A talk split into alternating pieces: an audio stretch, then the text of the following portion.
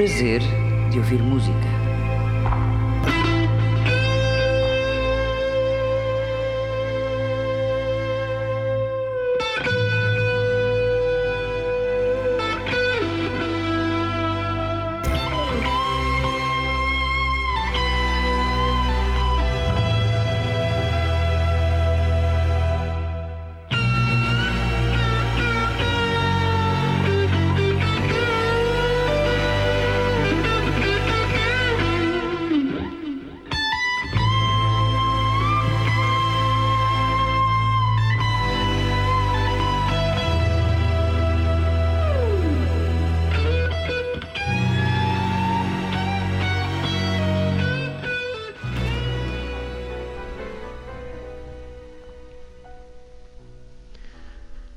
E o prometido é devido, ainda com o coração em alguns dos grandes momentos do rock progressivo, para lembrarmos uma peça inesquecível dos britânicos Jethro Tull, com o qual ficamos no final da emissão passada.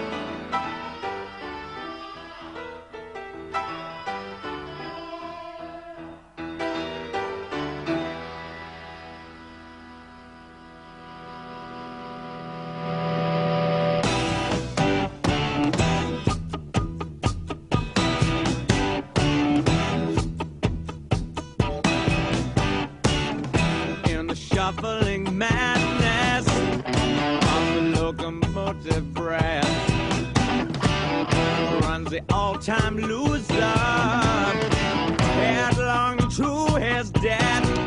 Oh, it feels the piston scraping, steam breaking on his brow.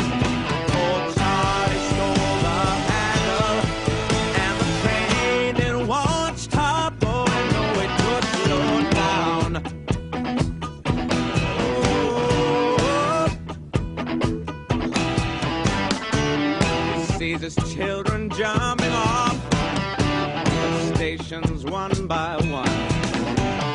This woman and his best friend in bed and having fun. Oh, it's calling down the corridor on his hands and knees.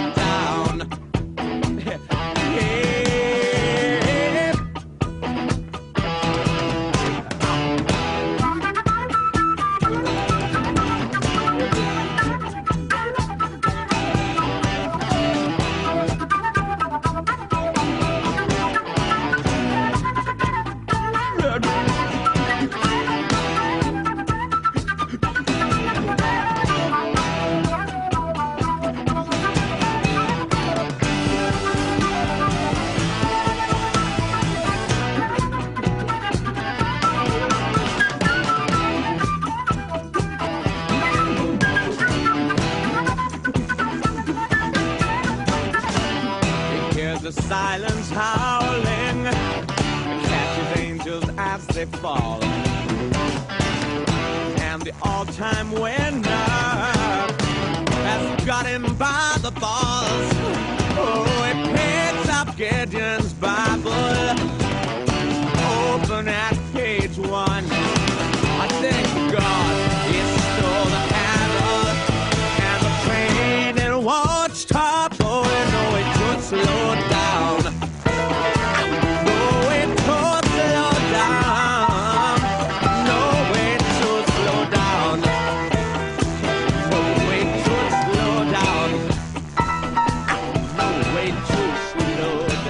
escolhemos um grupo de homens que levantaram bem alto aquilo que se chamou de rock progressivo. Uma linha musical que usa proeminentemente instrumentos eletrónicos, particularmente os teclados, o órgão Amon, o piano, o melotron, os sintetizadores Moog, eh, além da combinação usual do rock, da guitarra, baixo e da bateria. Usam instrumentos pouco ligados à estética do rock, como por exemplo a flauta, o violoncelo, o violino, o bandolim, o trompete e até o corno inglês e, muito em particular, o uso de síncope com passos compostos e mistos, com escalas musicais e modos complexos, como é o caso do álbum Close to the Edge, uh, do qual nós hoje vamos aqui apresentar o tema You and I.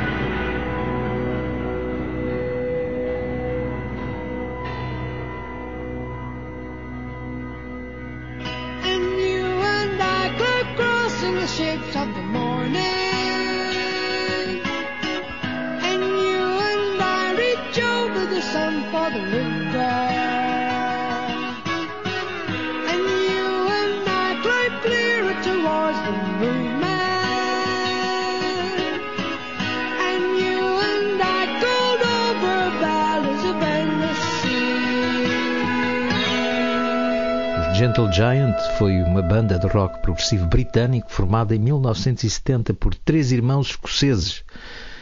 Não sei se sabem, mas eles gravaram 12 álbuns entre 1970 e 1980.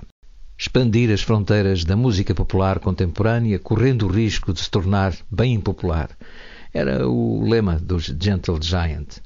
Uma música que possuía vários aspectos, eh, álbuns conceituais, rápidas mudanças no tempo, compassos diversificados dentro de uma mesma canção, a maioria das quais considerada de alta complexidade, como as suas melodias, de resto, extensivamente elaboradas, frequentemente contrastando devido à dissonância, e as estruturas musicais contrapontísticas tipicamente associadas à música erudita clássica, como as fugas e os madrigais, e também à música erudita contemporânea, atonal do começo do século XX. Quanto às letras, na maior parte das vezes eram abstratas, recheadas de conteúdos altamente conotativos, de difícil interpretação e compreensão por vezes fantásticas. Fiquem com os Gentle Giant. They're coming over Bridge.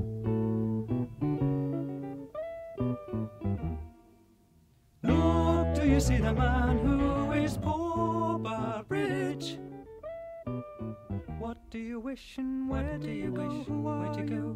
Where are you? Where are you from? Will you tell me your, you tell me your name? Rest a while, call me your friend. Please stay with me, I'd like to help. Then he said, How can I speak when I'm dry? How can I speak when I'm dry? So bring me aid and I'll answer your, and I'll answer your dear friend in need. I'd like your help. Please take me home. I'll stay with you.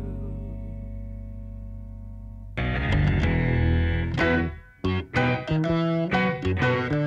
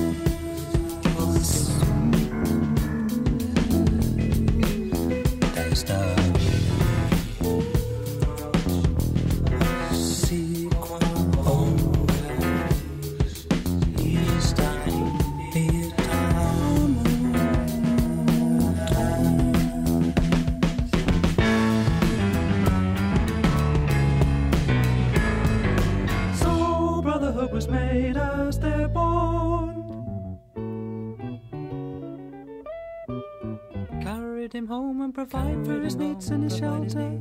This day was done as no other was like. Faithfully their vow was made, and from that day they were as one.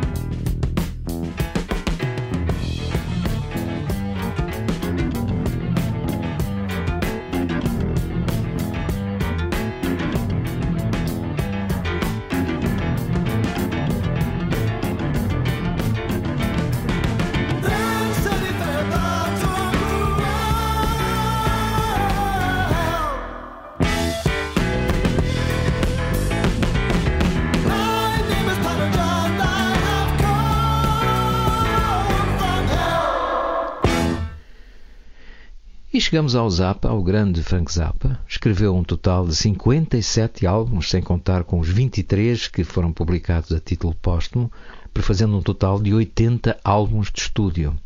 É considerado um dos maiores músicos e compositores do século XX. Zappa começou a escrever música clássica, não sei se sabem, no ensino médio. À mesma época que tocava bateria em bandas de rhythm and blues, ele fez a troca para a guitarra posteriormente.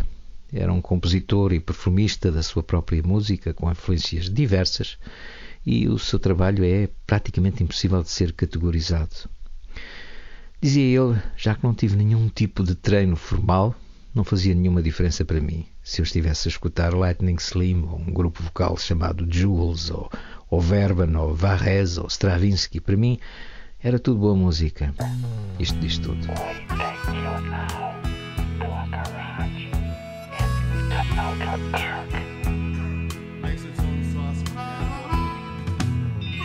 It wasn't very large.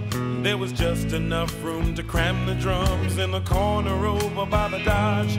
It was a 54 with a mashed up door and a cheesy little lamp. With a sign on the front said Fender Champ and a second hand guitar. It was a Stratocaster with a whammy bar.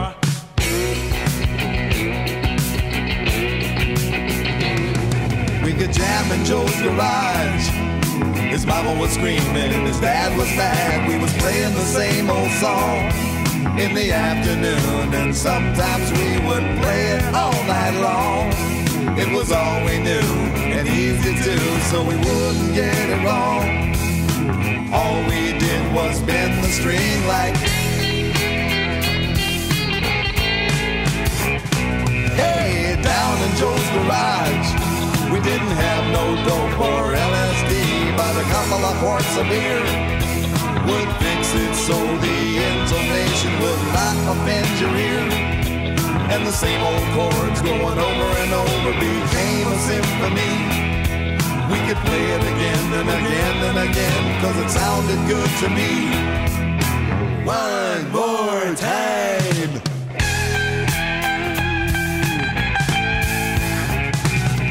We could jam in Joe's garage. His mama was screaming, turn it down. We was playing the same old song in the afternoon. And sometimes we would play it all night long. It was all we knew and easy too, so we wouldn't get it wrong. Even if you played it on the saxophone.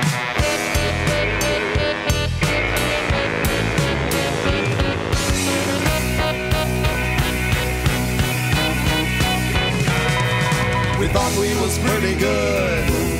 We talked about keeping the band together and we figured that we should. Cause about this time we was getting the eye from the girls in the neighborhood. They'd all come over and dance around like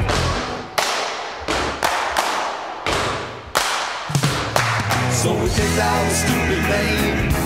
Had some cards printed up for a couple of bucks and we was on our way to fame. Got matching suits and Beatle boots and a sign on the back of the car. And we was ready to work in a go-go bar. One, two, three, four. Let's see if you've got some more.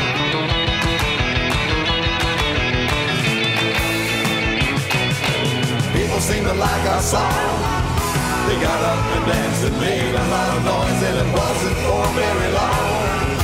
A guy from a company we can't name said we ought to take his pen and sign on the line for a real good time, but he didn't tell us when. These good times would be something that was really happening. So the band broke up, and it looks like we will never play again. Guess you only get one chance in life to play a song that goes like.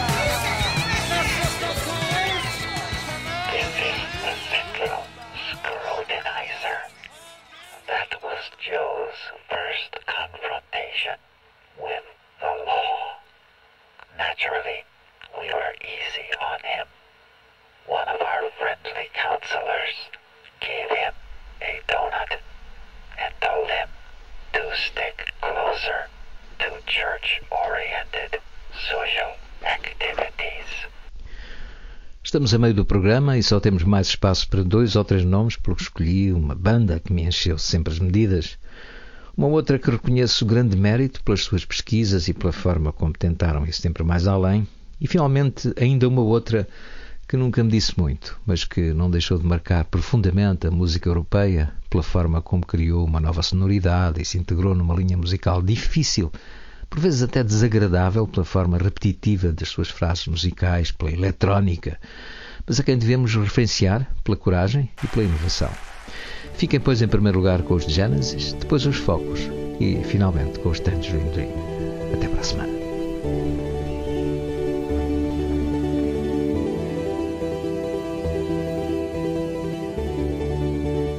Crawlers cover the floor in the red oak corridor.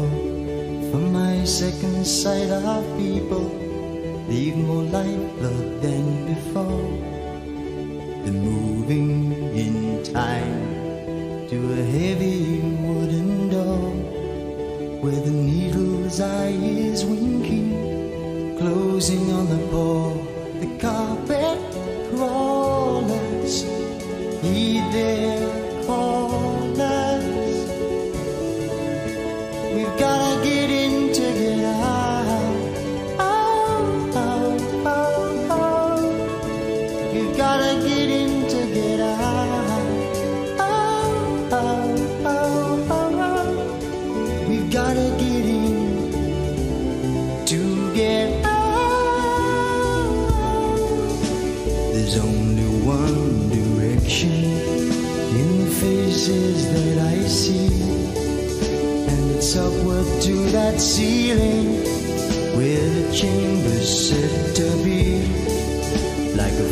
forest fight for sunlight that takes root in every tree.